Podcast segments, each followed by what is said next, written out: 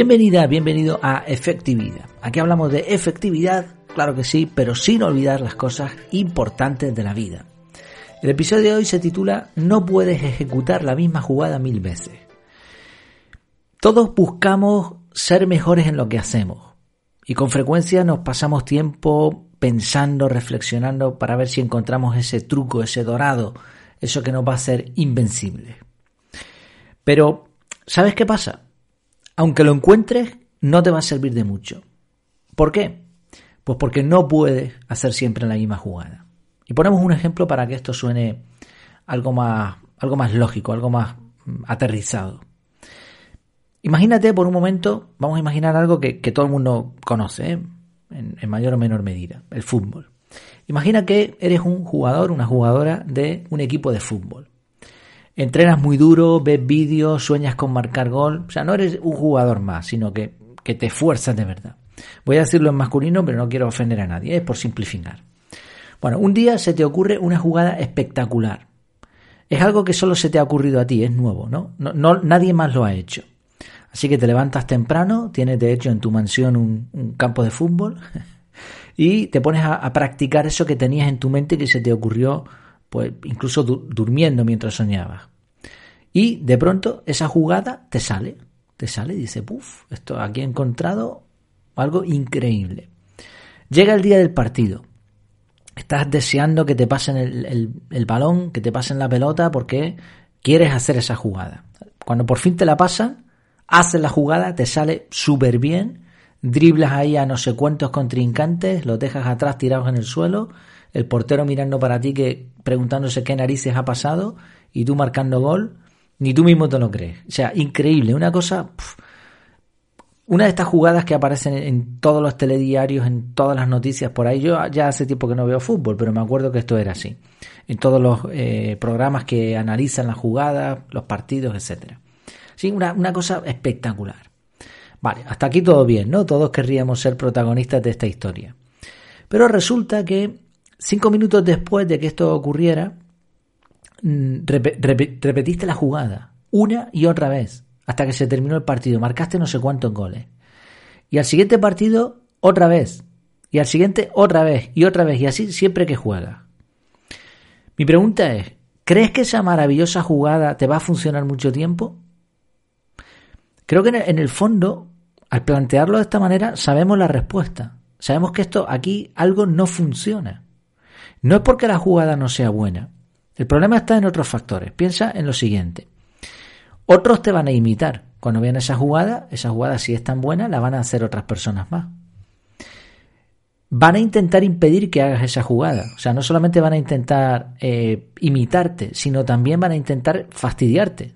Van a intentar buscar un recurso, una técnica para que eso se te pueda cortar aun cuando seas la única persona en el mundo en hacer esa jugada y nadie encuentre la forma de pararte, va a llegar un momento en el que aburres, aburres a, los demás y hasta tú mismo te vas a aburrir de hacer lo mismo, porque va a ser, pues no, va a tener ni sentido lo que estás haciendo. Es que sin dificultad, si te fijas, sin dificultad no, no encontramos la magia, no encontramos ese disfrute. Esto es algo que no viene al caso, pero que hablaba muy bien el libro Fluir de Mihaly eh, Missensicali o algo así, una cosa así, ¿eh? Sensicali, bueno, un nombre eh, muy complicado. Él explicaba eso, ¿no? Que hay una línea en, en la que ni las cosas deben ser demasiado fáciles ni demasiado difíciles, pero que tiene que haber un reto, porque si no, no disfrutas, ¿no? Bueno, piensa en otra cosa. Es posible incluso que aunque no te aburras, mm, aunque tú seas el único que lo hagas, aunque nadie te pare, haya mucha gente que no le guste lo que estés haciendo. Y ahora dirán que eso no es juego limpio, que has hecho un flaco favor al deporte, que el fútbol ya no es lo que era, y ahora van a poner una ley que diga que esa jugada es ilegal. No sé si ves el concepto.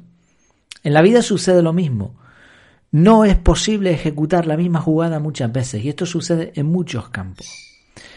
Eh, lo he llamado, no es que sea tampoco he inventado nada, no he descubierto la rueda, ¿no? Por cierto, está lorito hoy animadito.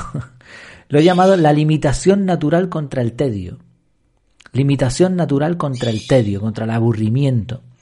Ya sé eso que dijo Bruce Lee de no temo al hombre que sabe dar mil patadas distintas, temo al hombre que da la misma patada mil veces. Esto está bien para practicar, pero no para ejecutar. Bruce Lee no daba siempre la misma patada, ¿no? Sí, esta limitación natural contra las repeticiones tediosas es algo que puede ver en muchos campos. Sin ir más lejos, a mí me pasa en la construcción de la web, en el podcast, en, en los contenidos que yo hago.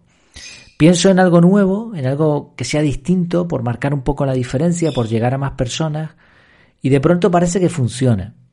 Pero durante un tiempo funciona y empieza a decaer y, no ves motivo aparente, ¿no? no sabes por qué. ¿Por qué ahora ya de pronto la gente no se te suscribe? ¿Por qué la gente ya no te comenta? ¿Por qué sucede esto? Pues porque tienes siempre que estar innovando. O sea, tú puedes encontrar ese, eso que decíamos al principio, ese truco maravilloso, pero no te puedes conformar con eso. Eso solamente funciona un tiempo. Y si lo piensas, vas a encontrar este patrón en muchos otros sitios. ¿Por qué? Porque aunque es verdad que tenemos miedo al cambio, eh, también nos aburren las cosas que son siempre igual. El cerebro quiere novedades, quiere cosas frescas. ¿Quiere decir esto que no tenemos que buscar la jugada maestra? No. Aquí se trata de constancia, de innovación y de aprendizaje continuo. La idea es que si encuentras de pronto con ese promedio de inspiración que hablamos hace tiempo, si tú estás trabajando constantemente y encuentras algo de pronto muy bueno, no abuses de ello. Porque se te va, va a pasar. O sea, va a llegar un tiempo que eso, por muy bueno que sea, no funcione. Aprovechalo, disfrútalo, pero sé consciente de que no te va a funcionar toda la vida. Así que prepárate para buscar otra cosa distinta. Esto es una, una de las muchas razones que hay por las que el aprendizaje debe ser continuo, por el que las cosas no salen a la primera, por el que los grandes inventores no encontraron el invento de su vida a la primera, por casualidad. Las cosas suceden cuando hay una constancia y de pronto hay una jugada buena y de pronto hay algo extraordinario y después vuelve todo a la calma. O sea, no puedes vivir solamente de algo extraordinario.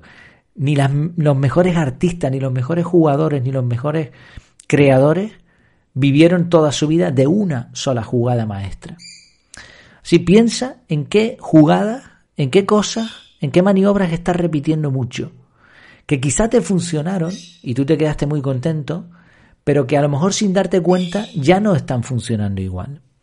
Esto sirve para el marketing, sirve para la forma de hablar, sirve para hacer amigos, para un truco para salir del paso, el sitio de vacaciones a donde vas todos los años, que te funcionaba porque te hacía feliz, pero igual ya no tanto.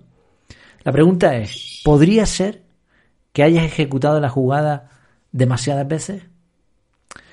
Bueno, pues como siempre, muchas gracias por tu tiempo, por tu atención y, y bueno, y aquí vamos a variar, porque si no sería siempre lo mismo, ¿no? Fíjate, hasta en eso, hasta en este tipo de cositas tenemos que ir variando.